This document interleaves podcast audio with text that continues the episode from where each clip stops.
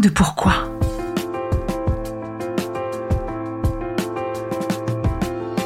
Écoutez bien. Ici, les spécialistes de la résilience, les survivants du cancer, vous raconter leur traversée, leurs chocs, leurs peurs, leurs espoirs et leurs choix face à cette maladie qui les transformera à tout jamais.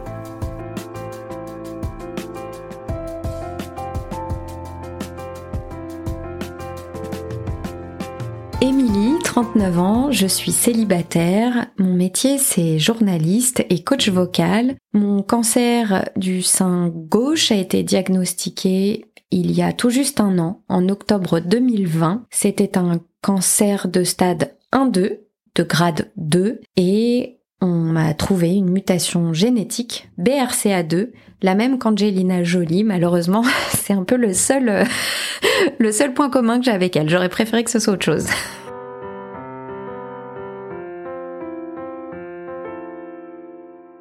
Bonjour Émilie. Bonjour Magali. Merci d'être venue euh, vers moi pour enregistrer ton épisode. C'est le match retour, puisque tu avais eu euh, la gentillesse de m'interviewer, du coup de, de, me donner la chance de faire mon épisode d'À coup de pourquoi.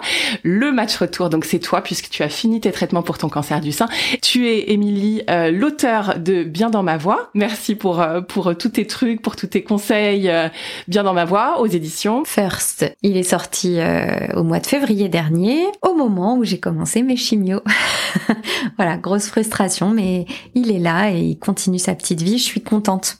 Je suis contente, mais je, je fais moins ma maline là parce que c'est euh, c'est moi qui suis euh, interviewée, c'est pas moi qui interview et euh, et ma voix, tu vas voir, euh, je pense que elle va pêcher un peu pendant cette interview, mais c'est normal. Je pense qu'il va y avoir de, des émotions et, et en même temps, on n'est pas toujours obligé de les cacher. Et là, j'ai pas envie de les cacher. Émilie, comment ça va? Ça va, ça va bien. Certaines personnes me disent même que ça va presque trop bien. Je me rends pas compte. Je pense que j'ai déployé une énergie folle depuis qu'on m'a dit euh, les traitements sont finis.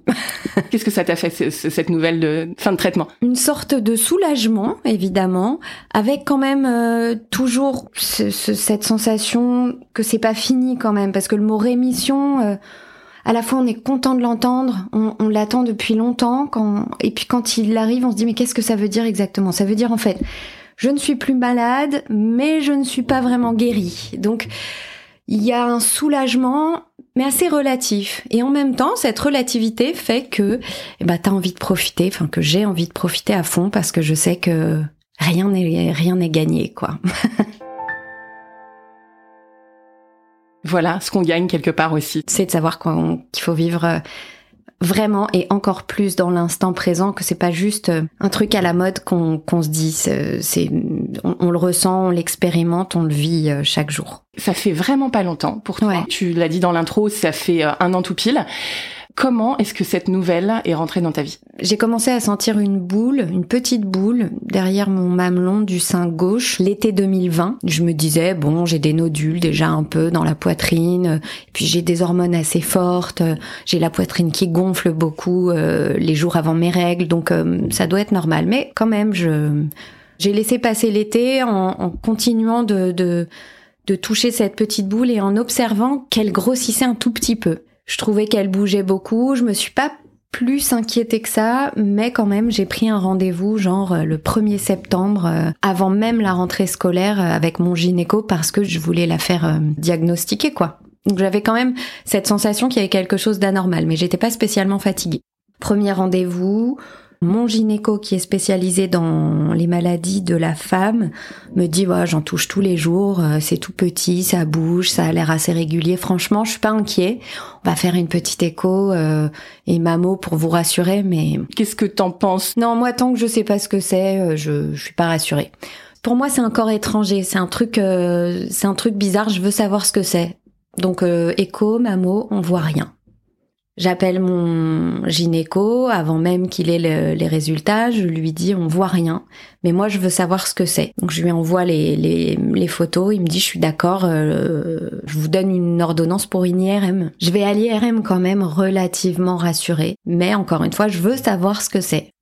Après l'IRM, le, spécialiste quoi me fait venir dans son bureau et je vois déjà à sa tête qu'il y a un truc qui va pas. Il me dit ouais bon cette fois-ci on l'a vue la boule. Elle a l'air tout à fait régulière, euh, tout à fait bénigne, mais on a l'impression qu'elle est un tout petit peu irriguée. Or, euh, si c'était un kyste, ce serait pas irrigué. Donc on ne sait pas ce que c'est, donc il faut faire une biopsie.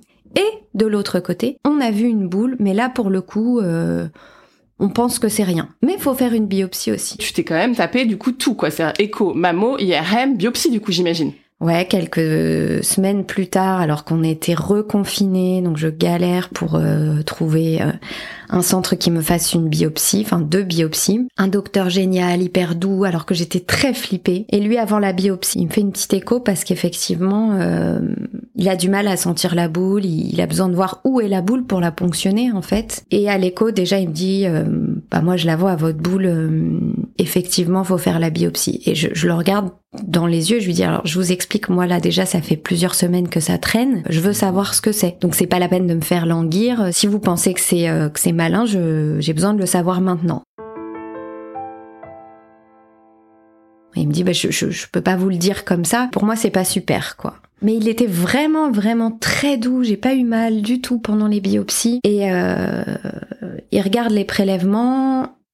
Et pareil, je lui dis, vous, vous faites des prélèvements toute la journée ce que vous avez prélevé, là, il me prélève six bouts sur une toute petite boule d'à peine euh, un centimètre de diamètre. Je dis, je, vous, trouvez que c'est comment? Il me dit, honnêtement, je trouve que c'est pas terrible. Et il, me serre la main très fort, il me dit, euh, mais vous allez vous en sortir.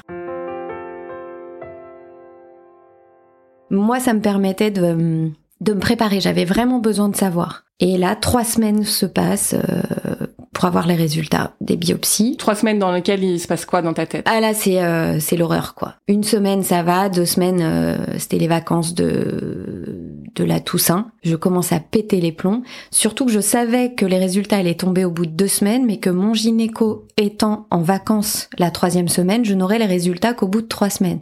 Donc je savais que les résultats étaient arrivés, mais je ne pouvais pas les avoir. Et comme j'étais euh, en vacances dans mon village d'enfance, J'appelle mon médecin de famille et je lui dis euh, voilà ce qui se passe, je t'ai pas mis au courant. Je pense que toi, si t'appelles pour avoir les résultats, tu peux les obtenir en disant que t'es mon médecin traitant, même si c'est pas vrai. Je voudrais que que tu me donnes ces résultats. À la rigueur, je préfère que ce soit toi. Ce médecin de famille, c'était le meilleur ami de mon père quand il était jeune, donc euh, c'est vraiment un, pote quoi. Il me dit ah tu me facilites pas la tâche. Hein. Euh, je lui dis bah ouais mais là j'en peux plus quoi. Je me souviendrai toujours. Ma fille faisait un stage d'équitation. J'étais dans le box euh, avec elle et le cheval. Mon téléphone a sonné et c'était le médecin. Et il me dit euh, Comment ça va, Brigand? Parce que chez nous, on nous appelle toujours avec notre nom de famille. Brigand, ça marque. Je lui dis Ça va? Il me dit T'es toute seule? Alors je lui dis Non, je suis avec ma fille euh, dans un box en train de préparer son cheval. Et il me dit Tu peux t'éloigner, s'il te plaît? À cette phrase-là, donc j'ai compris. Je regarde ma fille droit dans les yeux, je regarde le cheval droit dans les yeux et je m'éloigne en marche arrière hyper lentement, quoi, comme dans un film au ralenti. Et je lui dis attends, attends, attends deux minutes, je, je vais m'éloigner. Et je regarde cette scène, ma fille et le cheval, comme si c'était la dernière fois que, que je les voyais, quoi. Avant que ta vie bascule. Avant que ma vie bascule, ouais. Puis je me suis éloignée, il m'a dit, bon bah comme tu le présupposais, c'est mauvais, mais tu vas t'en sortir ma grande.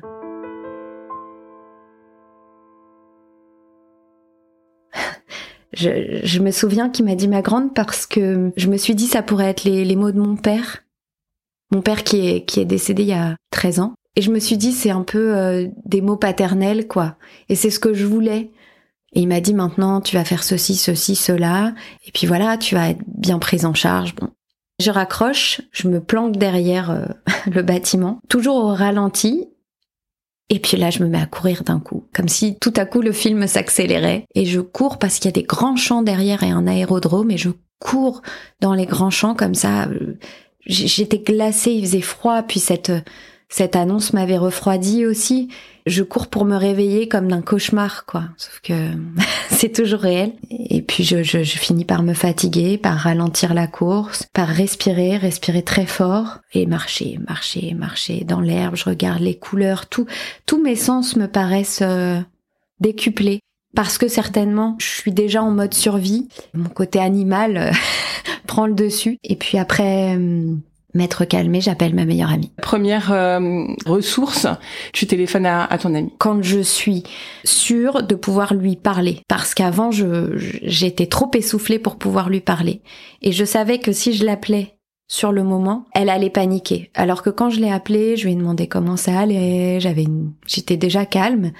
Elle s'est pas doutée au moment où je l'appelais de ce que j'allais lui dire. Je voulais lui dire doucement. T'allais chercher euh, son amour, t'allais chercher euh... son soutien. Je voulais pas le dire à ma mère. Je savais que j'allais rejoindre mon petit ami de l'époque euh, quelques minutes après, donc que j'allais lui dire euh, en face. Mais voilà, j'avais besoin de parler euh, à ma, ma, ma, ma plus proche confidente, quoi. Tu as dit que tu étais avec ta fille. J'en profite pour te demander euh, comment tu as annoncé ça à tes enfants? Beaucoup, beaucoup plus tard. J'attendais de savoir quel type de cancer exactement j'avais, qu'est-ce que j'allais avoir comme traitement pour l'annoncer à mes enfants. Parce que moi, j'y connaissais rien hein, en cancer, euh, il y en avait pas eu beaucoup dans ma famille. Donc euh, ouais, c'était l'inconnu. Pour moi, je savais que c'était un truc grave, quoi. Cancer égale grave, mais je savais pas à quelle sauce euh, j'allais être mangée. Je voulais leur dire, j'ai ça, mais les solutions, c'est ça. Donc ça va. Sauf que là, je savais pas. Donc euh, j'ai gardé ça pour moi et c'était très dur. Surtout que mon fils est hum, grand, il est très proche de moi, il, me connaît très très bien et je me disais, il faut que j'arrive à pas lui montrer que j'ai un pet de travers, quoi. Donc euh, ça a été difficile de, de lui cacher. Tu rentres à Paris, on te donne un protocole, qu'est-ce qu'on te propose? Alors on me dit, bon, en gros, c'est la merde, vous avez un cancer, mais il est super ce cancer, c'est un stade 1, grade 2, c'est moyen méchant. Normalement, on vous enlève la tumeur, on fait un peu de radiothérapie et c'est terminé. Donc je me dis cool, limite j'en parle même pas à mes enfants quoi. Sauf que ça s'est pas vraiment passé comme ça. Surprise. Très vite, tumorectomie, petite opération euh, en hôpital de jour, euh, ça ça va, je dis juste à mon fils que j'ai un petit kyste qu'on va m'enlever et qu'après on va l'analyser, qu'on verra ce que c'est. Moi je savais très bien ce que c'était. Comme ça pas ça va pas changer mon physique, je vais pas perdre mes cheveux vu que j'aurai pas de chimio etc. Pas lieu de les inquiéter. Je ressors euh, le soir en pleine forme et euh, j'attends les résultats de, de la napate. On m'enlève le ganglion sentinelle pour l'analyser. Il se trouve que le ganglion sentinelle, c'était quatre ganglions sentinelles qui étaient accrochés les uns aux autres. Donc il me dit, bon bah j'en ai pas enlevé un, j'en ai enlevé quatre, mais euh, pendant l'opération, ils avaient l'air tout à fait sains, donc je suis hyper rassurée en fait. Je me dis, ok, c'est cool un mois et demi de radiothérapie terminé quoi. Le truc euh, avant mon anniversaire, euh, c'est réglé. C'est plié quoi. Tu te dis ok, tu vois la date déjà. ah tu... ouais, je ressors de l'opération hyper soulagée.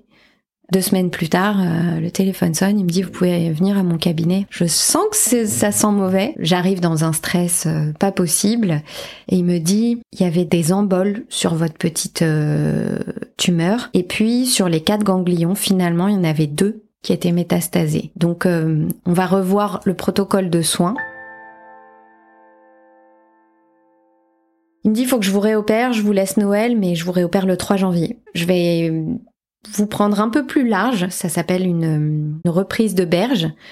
Je vais prendre euh, la chair qu'il y avait autour pour euh, la réanalyser et voir s'il n'y a pas d'autres cellules précancéreuses autour parce que les petites emboles qu'avait fait la tumeur, bah souvent c'est le signe qu'autour il peut y avoir un foyer précancéreux. Mais je vous enlève pas le sein, je refais exactement la même opération je reprends la même cicatrice. Quant au ganglion, je ne vous réopère pas sous le bras. Et ça, j'étais hyper contente parce que j'étais en pleine forme, mais j'avais quand même super mal au bras. Je trouve qu'on on, on oublie de nous parler des douleurs euh, du curage axillaire. Donc je me raccroche euh, au positif.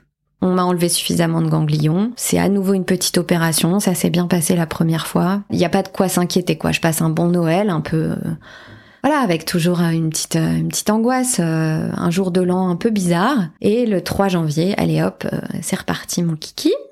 J'en ressors euh, pas très bien, je réagis pas super bien à l'anesthésie. euh, puis je commence à être fatiguée en fait. Ça fait la deuxième opération en un mois et demi. T'es pris dans un centre anti-cancer ou tu, tu Non, te... je suis toujours dans une petite clinique, toujours opérée par mon gynéco euh, spécialisé dans les maladies de la femme, qui fait des magnifiques cicatrices, euh, enfin, qui est super doux, que j'aime beaucoup et je lui fais confiance quoi. 15 jours plus tard, euh, il me rappelle, il me dit revenez au cabinet. Qu'est-ce qui se passe dans ta tête là? Ça fait déjà trois euh, coups de fil où tu, à chaque fois, en fait, on te convoque ou on t'annonce une mauvaise nouvelle. Là, je commence à, comprendre que le cancer, c'est euh, au jour le jour. Que tant qu'on te dit pas que t'es guéri, c'est jamais fini, quoi. Que on sait jamais ce qui t'attend derrière.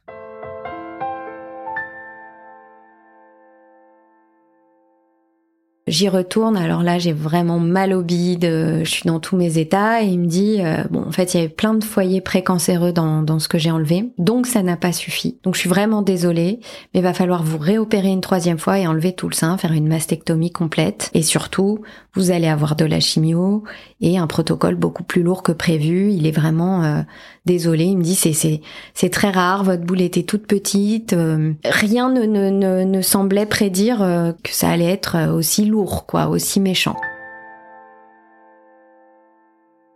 Je me dis, je veux pas rester dans une petite clinique. Là, il y a un truc qui se passe en fait. Ouais. Je switch. Je me dis, je, je, je vais prendre rendez-vous à l'IGR, donc à l'Institut Gustave Roussy, qui est le des premiers centres euh, en Europe spécialisés dans en cancérologie en fait.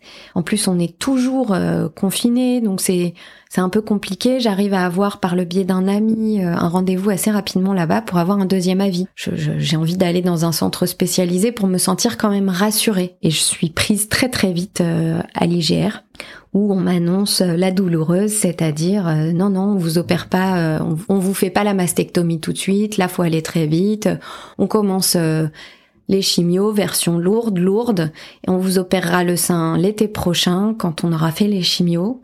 Comme ça, ce sera l'occasion de voir si ça a marché, parce que votre cancer est hormonodépendant, donc on a quand même pas mal d'espoir que ça marche. Et entre-temps, on fait le test génétique qu'on n'avait pas prévu de faire au début, parce que on se demande pourquoi c'est un cancer si grave à 38 ans. En y réfléchissant, je me rappelle que ma grand-mère est donc morte d'un cancer des ovaires. Ma grand-tante est pas morte, mais elle en a eu un, vieille. Au début, on me disait non, ça a pas grand-chose à voir. Et puis là, on me dit la mutation génétique peut être la même pour le cancer des ovaires et le cancer du sein. Donc on va faire des recherches. Entre temps, donc je rentre dans ce protocole de recherche et je commence les chimios. Plus rien à voir du coup. Euh, ça tourne et euh, dans ta tête, il y a quand même il y a un énorme gap. Ouais, là je fais des crises d'angoisse de dingue. Là je, je sombre en fait.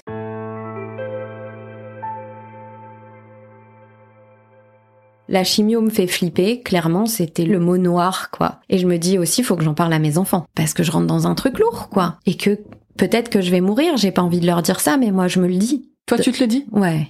Ah ouais, ouais. Je me dis, bon bah c'est peut-être mon heure. Et si c'est mon heure, euh, bah tant pis, c'est comme ça. Il y a des gens qui meurent tous les jours, pourquoi pas moi? J'explique à mes enfants que je suis malade, que c'est une maladie pas grave. J'ai pas envie de leur dire ça, même si mon fils n'est pas bête et quand il entend le mot cancer, euh, voilà, il, réalise. Mais je leur dis. Donc je dis à mon fils euh, que ma petite boule en fait c'était une tumeur, qu'on me l'a enlevée mais que ça suffit pas, donc que maintenant je rentre dans des traitements lourds de chimiothérapie. Il comprend pas tout ce que ça implique, mais euh, il comprend que c'est c'est grave. Puis à ma fille, je lui dis la petite boule qu'on m'a enlevée dans le sein c'est ce que je lui avais dit au moment de la première opération.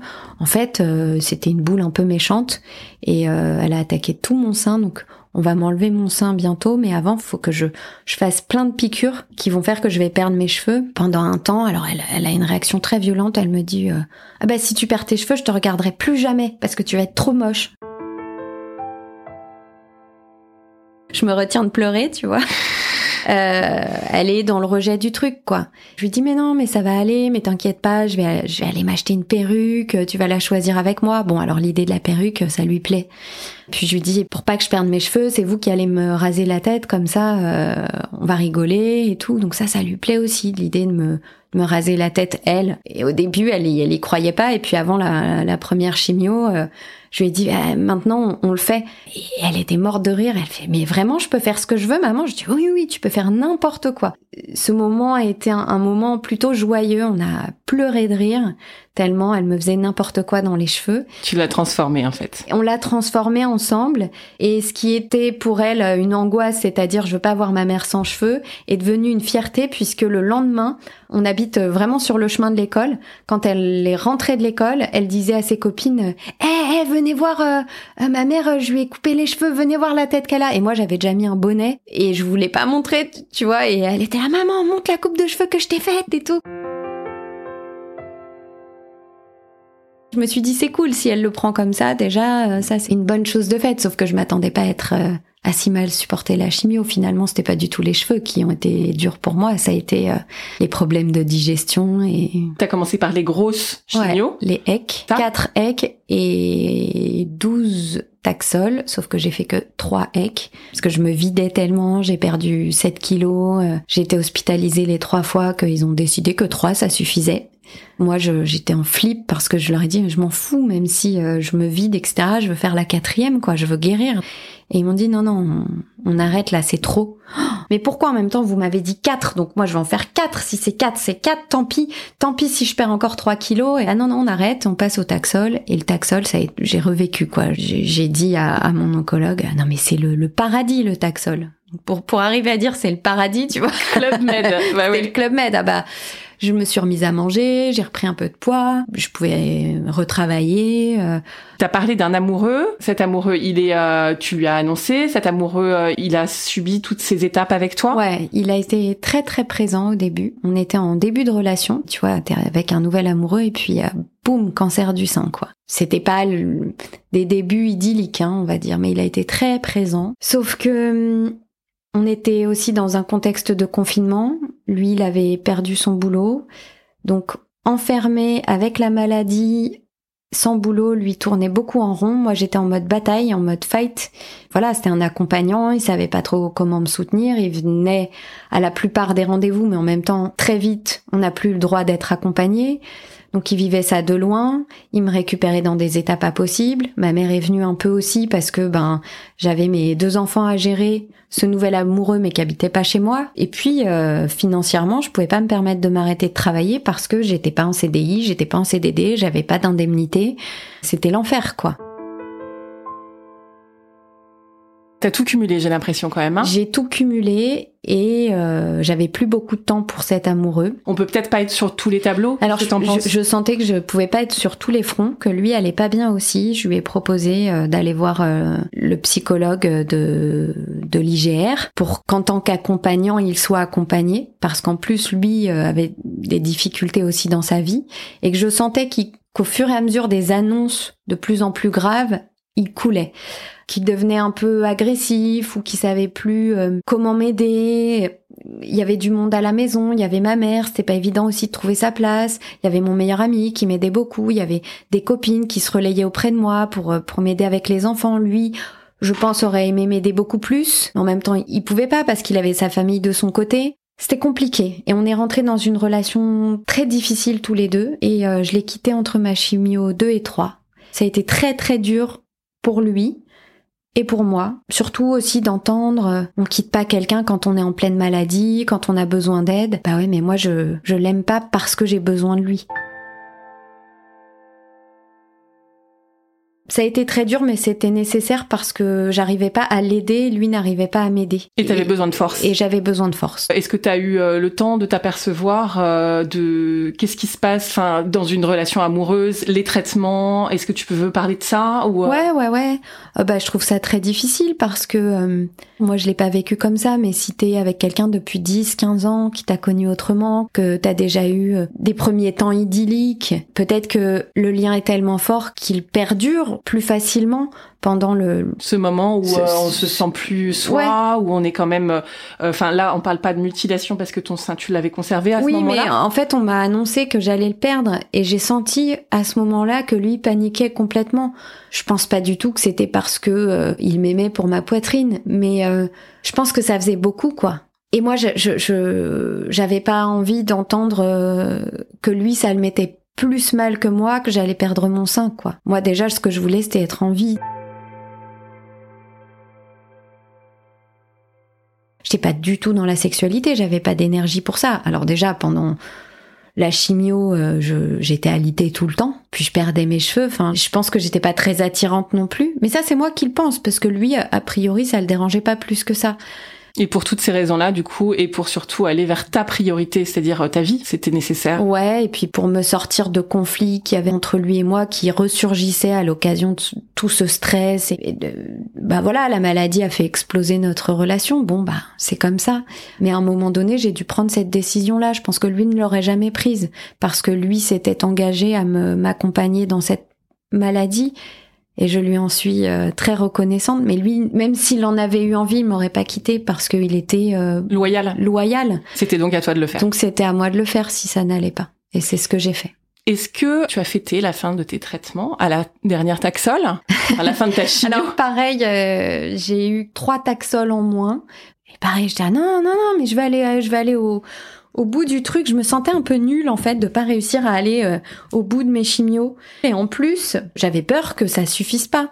Et elle, elle m'a dit, je préfère que vous preniez un mois, que vous vous reposiez et que vous arriviez à l'opération de la mastectomie avec reconstruction en forme.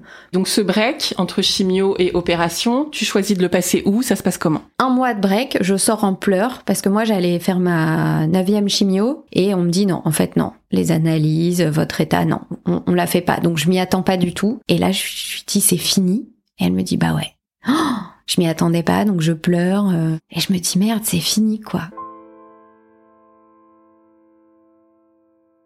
Sensation hyper partagée. Ouais. Moi en plus j'avais tout prévu parce que c'était les 18 ans de mon fils. Donc euh, j'avais prévu la mastectomie quatre jours après ses 18 ans et je voulais vraiment qu'on fête le truc. Et là je me raccroche à l'idée, bon bah on va partir en vacances. Finalement ces 18 ans qui je pensais allaient être un peu gâchés par tout ça, on va les fêter. La maman de sa petite copine et moi, on, on, leur offre le voyage parce que sa petite copine allait avoir 18 ans la même semaine. Ils sont vraiment de la même année, de la même semaine. Je prends des billets pour la Grèce. Je pars avec eux, avec mon meilleur ami, avec euh, ma fille. Je pars avec eux en Grèce avant de me faire opérer et ça se passe super bien et c'est des vacances merveilleuses. Ce temps euh, qui est quand même accroché finalement entre des traitements très lourds et euh, bientôt la perte d'un sein. comment ça se passe ce temps en apesanteur un peu entre deux? Ouais, j'ai l'impression en Grèce d'être dans une bulle d'amour, quoi, un truc. je suis tellement heureuse d'être là pour ces 18 ans, tu vois, je vais en pleurer d'arriver à lui offrir ça Bah déjà d'être en vie, de les vivre ces 18 ans. Parce que mon fils n'a plus son papa, son papa est mort euh, quand il avait 4 ans et demi, donc j'ai une certaine familiarité avec le deuil déjà. Euh, je me dis si sa mère est pas là, non, c'est pas possible quoi. On fait des, des vacances, j'ai pas trimé en même temps que je j'étais en chimio, euh, à continuer de travailler pour rien quoi. Je m'en fous, on part. J'avais un peu peur quand même, hein, mais euh, d'avoir des, des soucis là-bas, etc. Rien. Je suis dans une espèce de bulle, une bulle de soleil, d'amour, de je regrette pas quoi. Et, en même temps, je me dis, euh, je me prépare à, à l'opération. Je, je, profite de mes seins un maximum. Euh, je fais des photos. Euh. Tu les aimes tes seins avant de te faire opérer? Non, non, je les trouve moches, mais je trouve qu'ils sont utiles. et que euh, entre moches ou pas en avoir, je préfère en avoir des moches. Et puis, puis c'est une zone érogène pour moi. Pour moi, c'est un organe sexuel, mes seins aussi. Et donc, l'idée d'en perdre un, c'est pas perdre de ma féminité, mais c'est ouais une partie de moi et puis une partie de du plaisir de la vie, quoi. Mais bon, tant pis, je m'en fous, je suis en vie, mon fils a 18 ans, il est beau, il est grand, il est fort, ma fille en pleine forme, je profite de ce moment-là à fond, quoi. Tu sais, dans toujours ce, ce truc, on, se, on a peur des traitements, on a peur de mourir. Toi, c'est quoi le truc? C'est que tu t'es fixé sur ta, sur, euh, sur te sauver la vie? À ce moment-là, j'ai passé les chimios, c'est ce qui me faisait le plus peur, parce que ma grand-mère, qui avait eu donc un cancer des ovaires, elle n'avait pas survécu à la chimio, ça l'avait abattue. J'ai plus de crise d'angoisse, je me sens hyper forte et j'ai envie d'aller à la mastectomie, j'ai envie de me débarrasser de ce sein, même si, bon bah, j'y tiens un peu. À ce moment-là, je suis persuadée que c'est pas mon heure, que je vais m'en sortir. Mais il a fallu que je passe par euh, par la chimio, par des grosses crises d'angoisse, par beaucoup de séances avec un, un, psy extraordinaire pour sortir de cette angoisse viscérale, de, de cette peur de mourir qui en plus était accentué par euh, tous les maux que j'ai eus pendant la chimio, où j'avais vraiment l'impression que j'allais crever. Pas du cancer, mais de la chimio, quoi. Est-ce que tu as l'impression que c'est en dents de scie, en fait? Est-ce que tu as l'impression que parfois tu es très forte, non. parfois tu es très faible Non, là, tu es forte. J'ai été très faible à partir de la de l'annonce euh, de la chimio, quand vraiment on me disait que c'était de plus en plus grave. Là, j'ai eu beaucoup de crises d'angoisse jusqu'au taxol où j'ai commencé physiquement à aller mieux, à reprendre du poil de la bête. J'étais vraiment dans le noir et physiquement et mentalement. Après, dès que je me sens mieux physiquement, le, moral revient et je me sens, euh, j'ai l'impression que j'ai passé la plus grosse épreuve de ma vie, quoi. Et tu rentres et c'est l'opération. Ouais, et ça se passe super bien. Je devais rester une semaine. Euh, au bout de trois jours, euh, on me dit, c'est bon, votre drain, il, donne plus rien, la cicatrice, elle est super belle, allez vous rentrer, quoi. Je suis super contente. Quand est-ce que tu regardes Ouais, ça c'est une question importante. Je me réveille, je suis bandée, très serrée hein, autour de la poitrine. J'ai une ablation du sein, mais j'ai une reconstruction directe. Je sais que je ne vais pas me voir sans sein, que j'aurai une prothèse euh, provisoire, et ça c'est important pour moi. J'avais pas envie de me voir sans sein. On met une prothèse qui est capable de supporter la radiothérapie que j'aurai après. Bon, la, forme me plaît pas, mais je suis ok avec euh, avec ce protocole-là. Donc le lendemain, on m'enlève le truc je dis, je veux pas regarder, et puis je regarde, quoi. et là, je vois une espèce de truc tout gondolé, sans forme. Euh, alors, une jolie cicatrice, hein, soit, mais euh, un truc, putain, je, pleure, quoi. J'ai pas de cheveux. J'ai un sein, je pensais que ça ressemblerait quand même à un sein, quoi. Tu vois, que c'est une prothèse. Mais en fait, comme la peau est tirée sur la prothèse, j'ai plus de mamelon, j'ai plus de téton. Enfin, et, le truc gondole et je prends une photo et j'envoie à, à, tout le monde. Je dis putain mais qu'est-ce qu'on m'a mis à la place du sein quoi? T'envoies à tout le monde? Ah ouais, j'envoie à tous mes potes et tout. Euh. T'as besoin Ah ouais, euh, j'ai besoin de partager le truc quoi. Je dis qu'est-ce que c'est que ce bordel? Je le poste sur les réseaux sociaux. J'ai besoin. Ah ouais ouais. Je commence à beaucoup partager hein, d'ailleurs sur les réseaux sociaux mes aventures. Ça prend euh, une forme assez dingue parce que j'ai beaucoup de répondants, beaucoup de gens qui s'abonnent euh, à mon compte qui était mon compte perso qui s'appelle Mauricette Payette où je partageais des choses très personnelles. Finalement, je me rends compte que de partager autour du cancer, euh, c'est c'est très important, qu'il y a beaucoup de femmes qui me contactent, qui me posent des questions, qui me rassurent aussi. On a besoin en fait d'échanger entre nous, on a besoin de s'aider. Et je crée beaucoup de liens à ce moment-là et je me rends compte que ça me fait du bien parce que les gens autour de moi, mes amis ma famille ils sont ils sont là mais ils y connaissent rien tu vois. Et puis ce sein euh, cicatrise hyper vite et en fait je me rends compte que il gondole plus très vite qu'il prend une place euh, à peu près normale et j'accepte en fait. J'accepte mieux que ce que je je pouvais imaginer parce que juste pour la petite anecdote il y avait un truc que je, je vivais super mal c'était l'idée qu'on m'enlève mon mamelon et mon téton. Encore une fois parce que c'était euh, une zone super érogène pour moi et puis je sais pas symboliquement c'est par là que j'ai donné à manger à mes enfants. Enfin le sein je m'en foutais un peu mais mon mamelon et mon téton c'était un peu une obsession quoi. Et sachant ça, mes amis ont organisé une collecte qu'ils ont appelée le télététon. c'était génial en fait. Pour mon anniversaire ils m'ont offert euh, un téton, un téton solidaire que j'ai fait sur mesure. C'est fabriqué en Israël avec du silicone sur mesure à partir de ton propre téton. Tu reçois dans une pochette ton téton que tu peux coller et le résultat est incroyable parce que déjà c'est c'est moulé sur ton propre téton donc ça ressemble à celui d'avant et ça tient dix jours, ça passe à l'eau, ça passe euh, enfin tu le colles avec une colle dermatologique quoi. donc mes amis, ma famille m'ont offert euh, non pas un, mais six tétons. Puisqu'en fait, euh, ils t'en promettent quatre minimum, et en fait, j'en ai eu six, avec différentes teintes, pour selon si t'es un peu bronzé. Et ça, ça me rassure vachement de me dire que ça aura quand même plus ou moins une forme de sein, et que j'ai le premier téton solidaire au monde. enfin, je sais pas si c'est le premier, mais en tout cas, euh, j'en ai pas entendu parler. Quel beau cadeau hein. Ah ouais, c'est un cadeau exceptionnel.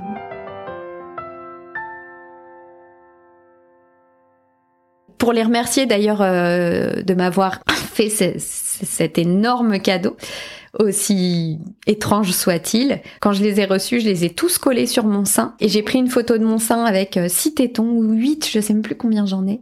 J'ai envoyé sur le groupe WhatsApp une photo de mon sein avec huit tétons et j'ai posté sur mon Instagram euh, une photo avec mon téton sur le front parce qu'en fait tu peux les coller où tu veux, donc tu peux faire des blagues aux gens. Il y a eu plein d'occasions en fait pour moi qui suis assez créative de transformation. J'ai besoin de toujours transformer les choses et finalement, ben, le cancer du sein et toute cette aventure m'a donné l'occasion à plein de moments et puis l'occasion à mes amis aussi de créer encore plus de liens, de transformer des moments en moments d'émotion ou d'humour. Parce que quitte à être balafré du sein, quitte à être chauve. Enfin, j'ai porté quatre fois ma perruque. Au final, j'en avais rien à foutre. J'avais euh, très souvent le crâne euh, nu et euh, ça a été aussi l'occasion vraiment de me décomplexer sur plein de trucs. Quoi, moi qui, qui supportais pas mon corps, ma tête. Bah alors là, franchement, je me suis dit bon bah quitte à être moche autant l'assumer quoi. Donc euh, en réalité, j'en avais pas grand-chose à foutre. Mais ça s'appelle euh, avoir conscience de sa force. je sais pas, ça s'est fait comme ça. Finalement, je dirigeais mon énergie vers euh, vers l'essentiel, vers ce qui te faisait du bien. Et je, et je et je me prenais même au jeu de m'habiller avec des couleurs, d'en faire, de compenser en en faisant des caisses parfois, et puis parfois j'étais vraiment en pyjama pendant quatre jours. Mais j'ai vraiment réalisé que tout ça n'était qu'une enveloppe, quoi et que mon corps, ça pouvait être un terrain de bataille, mais aussi un terrain de jeu. Et voilà, et que j'avais envie d'en profiter, et, et, je me suis surprise moi-même à accepter tous ces changements physiques bien mieux que je l'aurais imaginé si on m'avait dit il y a deux ans, euh, alors tu vas perdre tes cheveux, tu vas devenir chauve, tu vas euh, avoir un une prothèse mammaire en haut, l'autre sein qui, qui tombe en bas, euh, enfin une balafre au milieu, enfin tu vas perdre 7 kilos, je me, je me serais dit je, je mais je, je, je, je, suis incapable de vivre ça. Et en fait, si. À l'intérieur de ça, il y a même eu des moments drôles. Est-ce que tu t'aperçois que malgré la maladie, malgré la peur, tu t'amuses et tu, tu as des moments euh, heureux? Alors la vie est plutôt bien faite parce que elle m'avait préparé à tout ça. Elle m'avait déjà donné les armes, sauf que je, je, je le savais pas. J'ai perdu en 18 mois d'abord mon père, neuf mois plus tard le papa de, ma, de mon fils et neuf mois plus tard ma grand-mère. Donc déjà j'étais assez familière avec l'idée de la mort, malheureusement. C'est une idée que, qui me faisait à la fois peur et que j'acceptais déjà, comme faisant partie de la vie. Et ça quand même quelque part, ça m'a aidé parce que oui j'ai eu ce cette réflexion très vite de bah si je meurs c'est pas grave c'est comme ça ce sera l'horreur pour mes enfants pour ma famille et encore ils se relèveront comme les autres et puis euh, et puis je suis qui moi par rapport euh, aux autres gens qui meurent euh, Enfin, pourquoi pas moi, en fait? Ma vie compte pas plus que la leur, elle compte pour moi, elle compte pour les miens, mais pour l'histoire de l'humanité, franchement, euh, je, je ne suis qu'un grain de poussière, quoi. C'est des réflexions que j'avais déjà eues face à certains deuils et qui m'ont beaucoup aidé à affronter la maladie et l'idée de la mort même si j'ai quand même euh, bien flippé à certains moments. Mais je flippais plus parce que j'étais mal dans mon corps et malade. Quelle idée de partir. Ouais. Parce que tu te dis que euh, un jour, un jour viendra ton heure finalement. Ouais. Et pourquoi pas maintenant? Ça fait partie de ma philosophie, je pense. Et puis, euh, oui, face au, deuil que j'ai dû faire, j'ai eu beaucoup de, de phobie d'impulsion. C'est hum, la peur de de se faire mal, de se suicider alors qu'on n'a pas du tout envie ou la peur de tuer quelqu'un. C'est un truc dont on parle de plus en plus. On sait qu'il y a euh, à peu près 0% de gens victimes de ces phobies qui passent à l'acte. Mais c'est très flippant. Et moi, ma, ma manière aussi d'avoir euh, approché l'idée de la mort, ma manière à moi, c'était euh, peut-être de l'imaginer et d'en avoir très peur comme ça. Et le fait d'avoir passé ces, ces grands moments d'angoisse et de phobie d'impulsion qui m'ont vraiment pourri la vie une certaine période de ma vie, a fait que pareil, je me sentais euh, plus apte à, affronter tout ça parce que je savais déjà ce que c'était que de faire avec la peur. Et donc j'ai aussi beaucoup travaillé avec l'idée de faire même si on a peur, de continuer à vivre même si on a peur. Et donc tout ça en fait c'était un entraînement pour moi qui a fait que j'ai validé un peu si tu veux pendant ce, cancer tout ce que j'avais appris euh, à d'autres occasions, pas forcément heureuses. Et surtout, j'ai validé aussi que même dans l'horreur, même dans l'angoisse la plus totale, on peut faire un pas de côté, un pas en arrière et rigoler.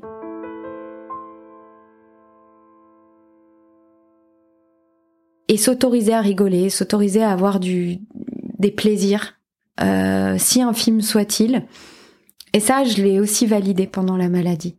Tu parles de mutation génétique. Quand tu penses à ta fille, qu'est-ce qui se passe? J'ai plus pensé à ma mère d'abord. Mon père n'étant plus là, c'est elle qui doit maintenant faire les tests pour savoir si c'est elle qui m'a transmis cette euh, mutation génétique ou si c'est mon père. Et je me suis dit euh, si c'est elle qui l'a, elle est balèze parce que euh, elle a pas développé de cancer. Et en même temps, j'ai envie qu'elle fasse le test très vite pour savoir si elle l'a, pour pouvoir se faire opérer avant de développer quoi que ce soit. Donc j'ai d'abord pensé à ma mère et à comment j'allais lui annoncer. Elle l'a assez mal vécu, même si elle me l'a caché.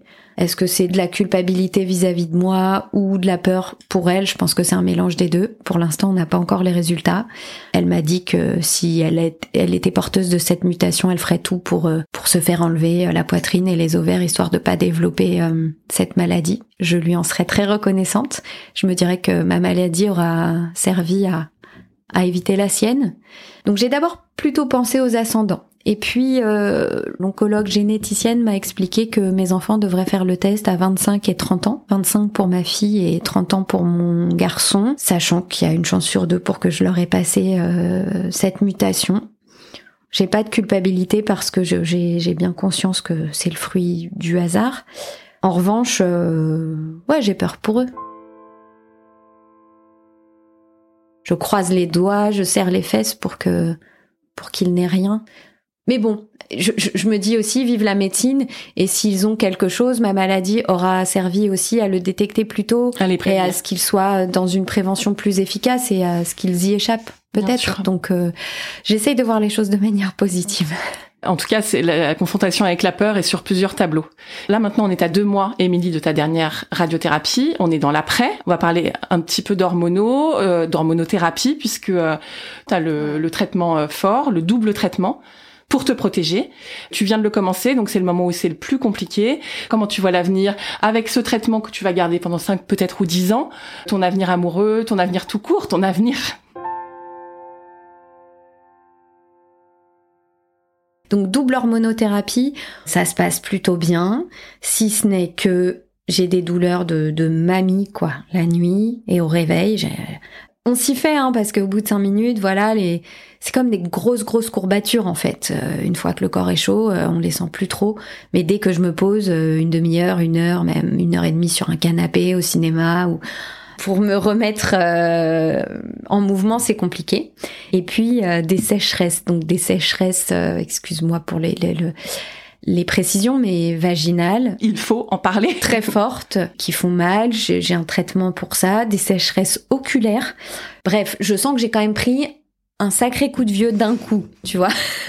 Mais euh, je m'en fous, c'est-à-dire que je me sens plus libre aujourd'hui que jamais parce que c'en est fini a priori de cette maladie parce que j'ai traversé un truc dont je finalement je suis fière parce que maintenant j'ai plein de projets professionnels parce que euh, j'ai validé aussi euh, l'amitié de beaucoup de personnes autour de moi, de gens qui ont été très présents. J'ai pas eu de de déception, de je me suis pas sentie seule euh, parce que ça a été aussi l'occasion de, de redécouvrir ma maman qui s'est beaucoup occupée de moi pendant ça me donne un peu les larmes aux yeux pendant cette maladie. Elle a elle a découvert comment je vivais, comment vivaient ses petits enfants il y a plein de choses qui se sont renforcées. L'amour après c'est plus compliqué. Ça prendra plus de temps. J'ai fait des rencontres, mais euh, je crois que je suis pas prête en fait. Euh, j'ai euh, égoïstement envie de temps pour moi. J'ai pas vraiment eu beaucoup de temps pour me reposer même pendant la maladie. J'ai continué de travailler, etc.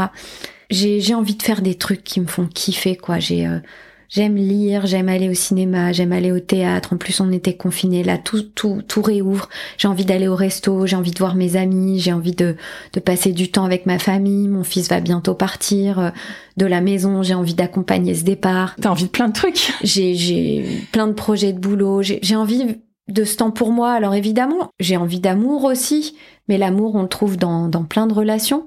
Et l'amour amoureux, on va dire, j'en ai envie, mais il viendra quand il viendra. Et je suis pas sûre d'être super dispo pour l'instant. Déjà, j'ai pas beaucoup de temps et quand j'en ai, je le prends priorité pour me reposer, etc. Et en plus, euh, je sais pas, je crois que j'ai besoin de, de, de, faire le point sur ce que je veux vraiment, sur... Euh, Peut-être la personne aussi que tu es devenue. Ouais, c'est ça, de, de me retrouver. J'ai plus spécialement peur de de me montrer nue avec ma cicatrice et tout. Je me dis finalement c'est un bon filtre, un filtre, un filtre à connard. Euh, voilà, celui qui qui viendra, il m'acceptera comme ça ou pas. C'est son problème en fait, c'est pas le mien. J'ai une aussi une autre opération encore à, à à, venir. subir au mois de d'avril, mais je vais me faire opérer de l'autre sein puisque j'ai la mutation génétique par prévention, on va m'enlever le sein droit et me mettre une prothèse également. Donc, euh, c'est pas tout à fait fini, je me sens encore physiquement en travaux. J'ai vachement ralenti quand même le rythme de ma vie avec cette maladie et j'ai envie de continuer de ralentir à la fois de me jeter euh, dans mes projets pro qui ont toujours été un peu en suspens parce que j'ai eu un enfant tôt, parce que je me suis pas autorisée, parce que voilà. Et puis, tu vois, en termes de synchronicité, c'était quand même un peu frustrant parce que j'ai eu ma première chimio au moment de la sortie de mon premier livre, qui était un bébé que j'ai eu en, gestation pendant deux ans. Bien dans ma voix, Émilie Brigance, donc ton livre qui est sorti la, fin, cette année en fait. Euh. Il est sorti au mois de février, au moment de, de, de ma chimio. Quoi, j'ai dû batailler avec euh, mon oncologue pour décaler ma chimio chimio de quelques jours parce que je me disais non, non, franchement, euh, on m'annonce une première chimio le jour de la sortie de mon livre, je veux pas laisser faire le destin.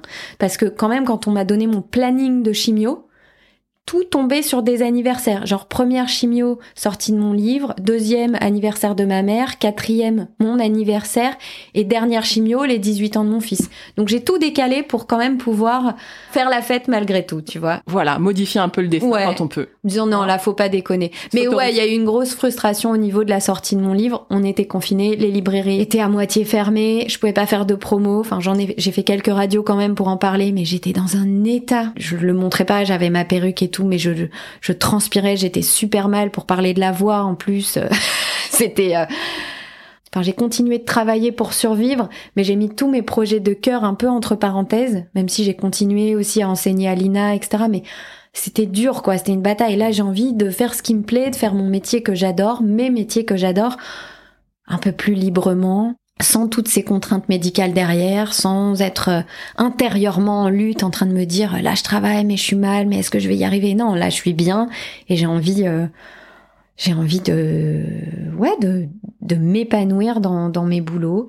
Donc le pourquoi en deux mots, ça serait, euh, voilà, penser à toi, penser à ton avenir, ton avenir de cœur, quoi, ton avenir professionnel, c'est ça aussi, hein. Pourquoi Pourquoi à quoi ça a servi certainement à transformer des choses, certainement à en valider d'autres, comme on l'a dit, à ralentir, ça c'est sûr. J'ai plein de projets, mais voilà, j'ai rencontré mes limites et je sens qu'il faut que je fasse passer mon corps en priorité, ma santé en priorité. Et je trouve ça pas mal finalement d'avoir euh, eu cette sonnette d'alarme parce que je pense que j'étais sur une pente un peu trop euh, trop glissante quoi. Puis ça m'a permis de terminer de faire certains deuils aussi.